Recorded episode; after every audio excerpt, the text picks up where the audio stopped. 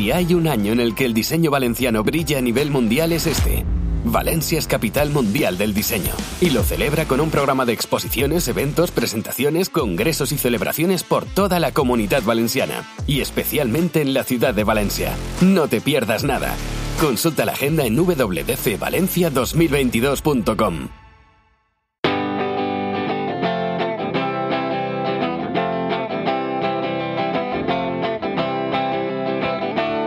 El Briefing, el programa sobre diseño, ilustración y demás creatividades. Buenos días, buenas tardes o buenas noches. Yo soy Carlos Garzán y esto es el Briefing, el podcast de diseño, ilustración y demás creatividades de Culture Plaza.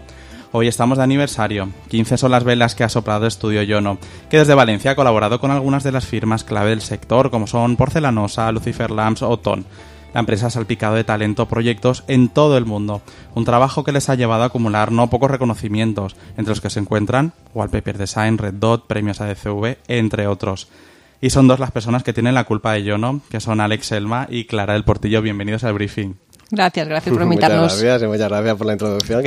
Bueno, es, es, un resumen breve, breve, breve, brevísimo de estos 15 años de los que, de los que vamos a hablar porque estamos de, de celebración, ¿no? Y siempre cuando se celebran, sean 10, 15, es como un momento de, de reflexionar y de mirar a esa fotografía del pasado, ¿no? De, hacer incluso comparativas, ¿no? Con cómo éramos en ese 2005-2006 cuando empieza toda esta aventura y, y, cómo somos ahora. En estos meses que, que, habéis estado de mucho trabajo, pero también de celebración y de revisión de vuestro propio eh, trabajo, no sé si, si os ha dado tiempo a reflexionar en cuál ha sido la mayor lección o, o sorpresa que os ha dejado esta profesión en estos 15 años, ¿no? Ese momento en el que empiezas un, un proyecto como un estudio eh, con mucha emoción, pero me imagino que también con un punto de inconsciencia y ahora ya con toda la experiencia que, que tenéis, ¿qué, ¿qué, fotografía hacéis de, de, ese antes y después? Para mí, bueno, yo no siempre he sido un estudio que digamos que han dado con pasos muy, muy cortitos, muy cortitos pero constantes. Entonces, bueno, yo diría que ha sido un proceso muy, comple muy complejo, complicado, muy largo, pero luego es como muy agradecido. Entonces, después de estos 15 años, pues es como una celebración óptima porque, porque no sé, estamos donde siempre habíamos querido estar. Nos ha costado mucho tiempo, pero lo hemos logrado. Yo creo que es, es eso, eso, la base del esfuerzo y, y, no sé, yo creo que esa sería la lección para mí. Sí, bueno, yo creo que, que sí, la lección o, o el aprendizaje y que yo creo que siempre le decimos un poco a, a todo el mundo es que tener un estudio de diseño industrial son 10 años de siembra. Quiero decir, los primeros 10 años eh, parece que nunca vas a salir del hoyo.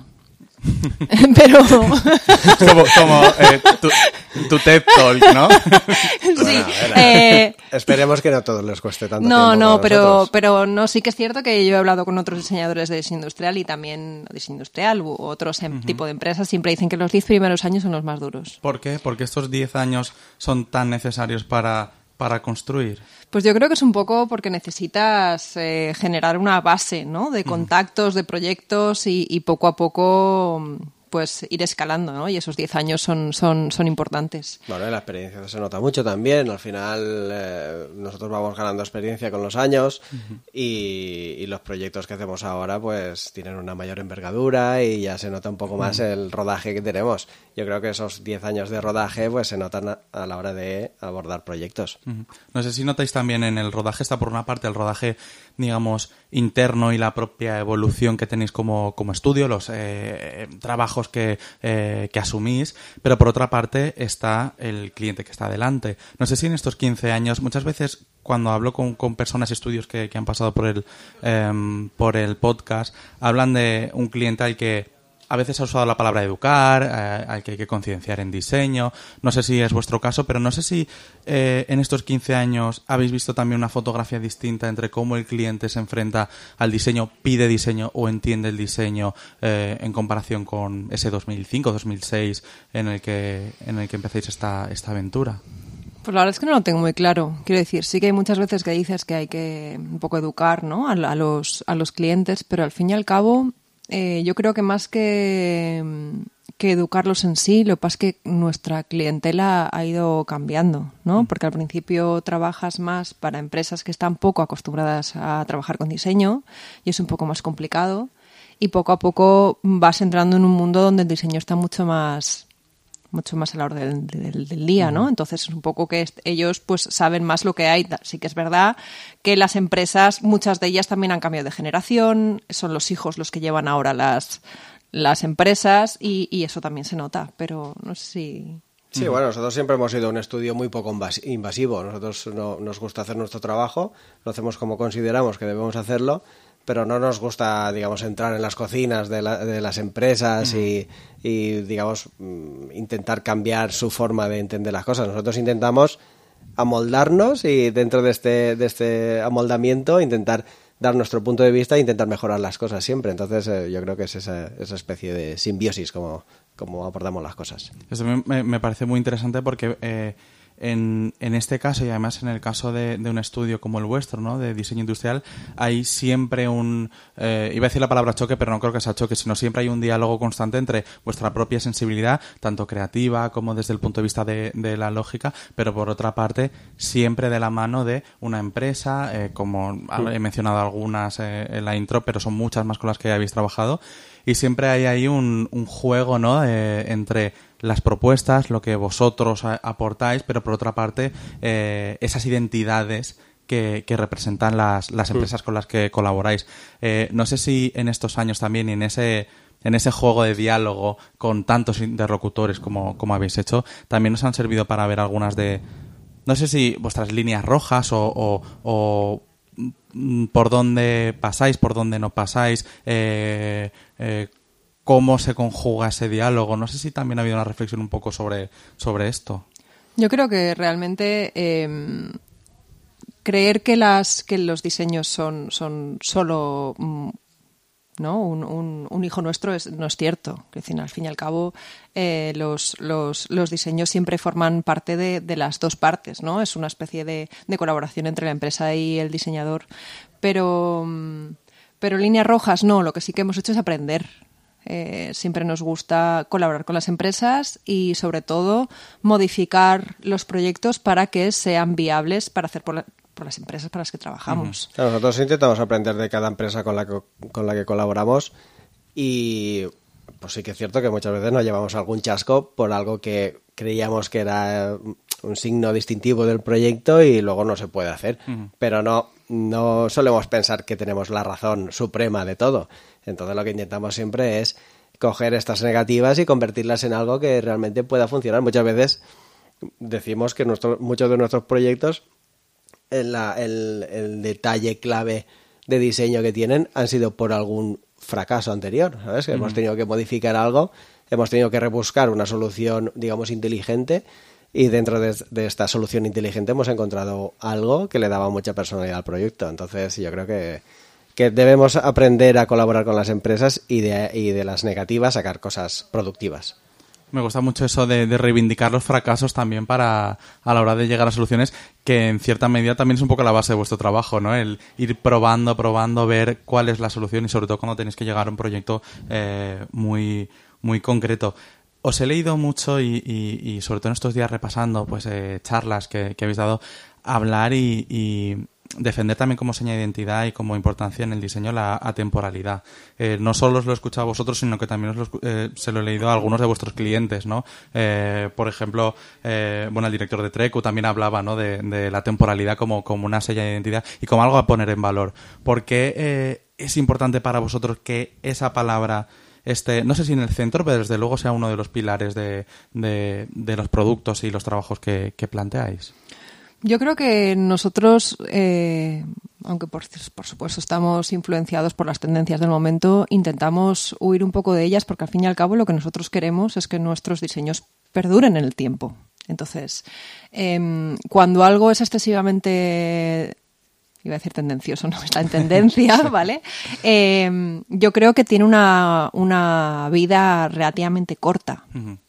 Entonces yo creo que queremos huir de eso. Creemos que, que una silla que diseñamos hace 10 años hoy esté completamente eh, de moda otra vez, ¿no? Que, esté, que sea vigente, que, esté, que siga ahí, ¿no? Entonces yo creo que eso es, eso es bueno para todos, bueno para nosotros, bueno para las empresas y bueno para el diseño en general, creemos. Sí, yo no sabría tampoco, no, no es que nosotros pensemos, vamos a diseñar de esta forma. Yo creo que es un poco como nos nace y como nos ha costado también tanto tiempo llegar ahí, yo creo que estamos, hemos forjado un carácter pues, pues que, que nos define, ¿no? Como, como diseñamos.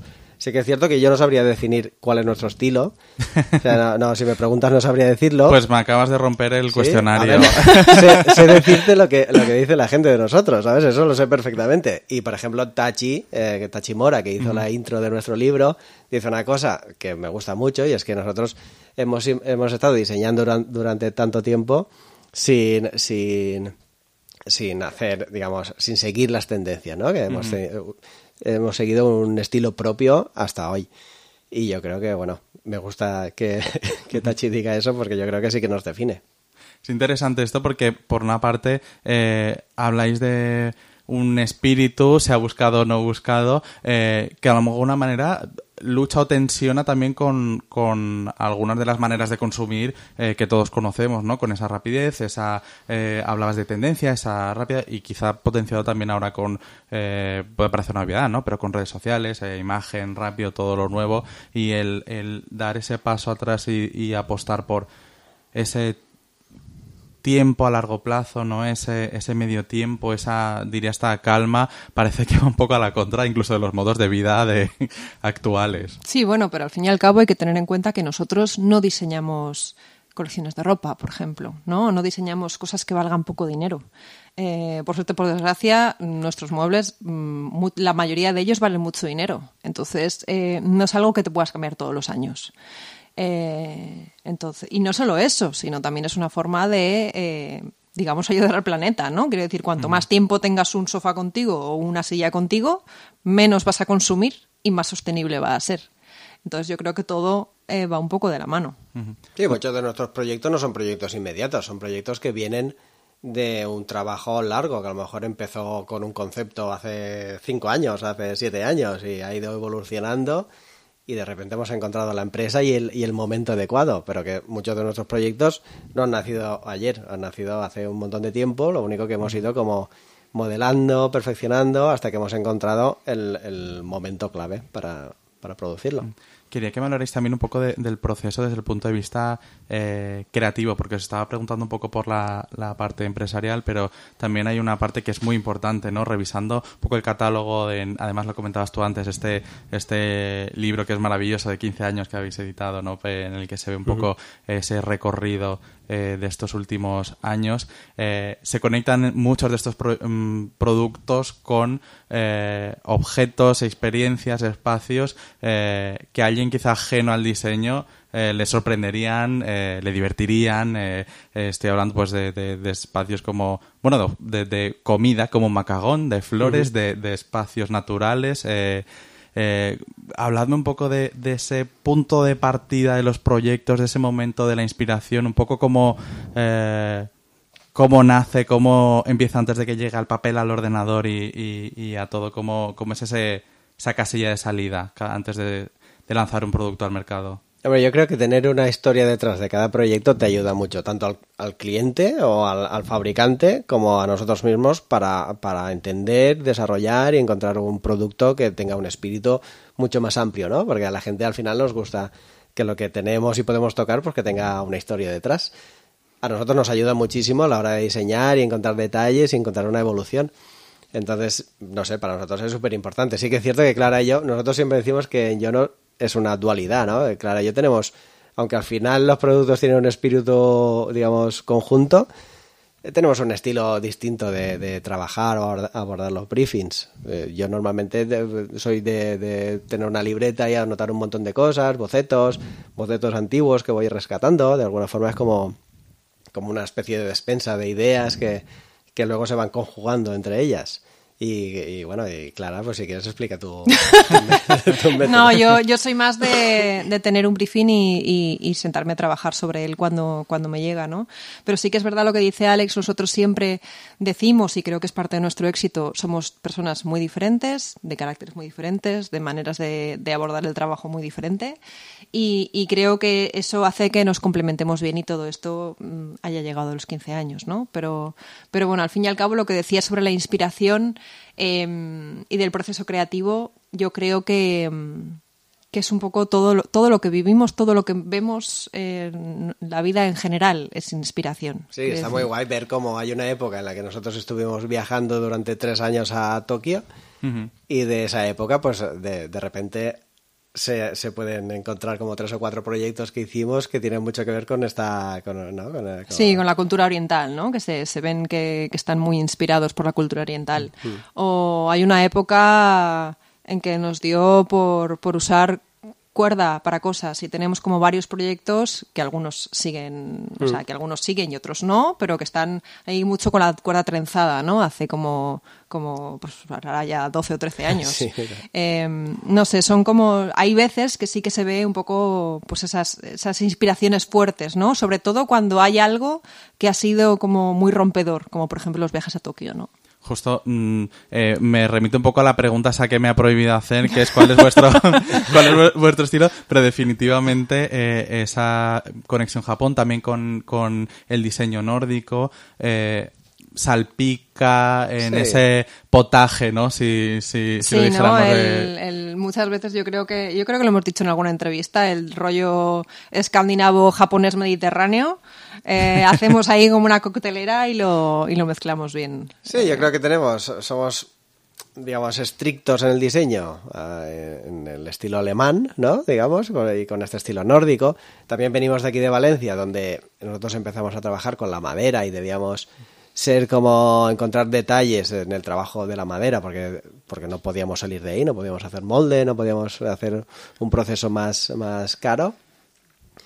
Y sí, yo creo que también la, la, pulcritud japonesa pues, pues siempre nos ha gustado y sería un signo distintivo nuestro. Son cosas que nos inspiran al fin y al cabo y que intentamos pues eh, meter dentro de nuestro diseño, creo. También tenemos un punto de frescura mediterránea que yo creo que es, son cosas que, que sí que nos suelen decir nuestros clientes y, y que agradecen, ¿no? Que somos como estrictos, pero a la vez pues no nos importa un poco soltarnos la melena y hacer lo que proponer cosas que a lo mejor a veces son locas y otras veces pues, pues damos en el clavo. Depende un poco del cliente, ¿no? Lo que decías tú antes de los ojos externos, ¿no? Quizá para Japón sois muy mediterráneos, para los mediterráneos eh, sois nórdicos y, sí, es posible. sí, yo creo que, que, va un poco por ahí, sí, porque algunos, sí que es verdad, yo creo que algunos de los de los clientes eh, escandinavos que tenemos nos dicen que, que de escandinavos no tenemos nada, que somos como muy mediterráneos, pero sin embargo los de aquí nos dicen que sí que tenemos un poco de, inspiración nórdica, ¿no? Yo creo que va un poco, dependiendo de la zona en la que estén,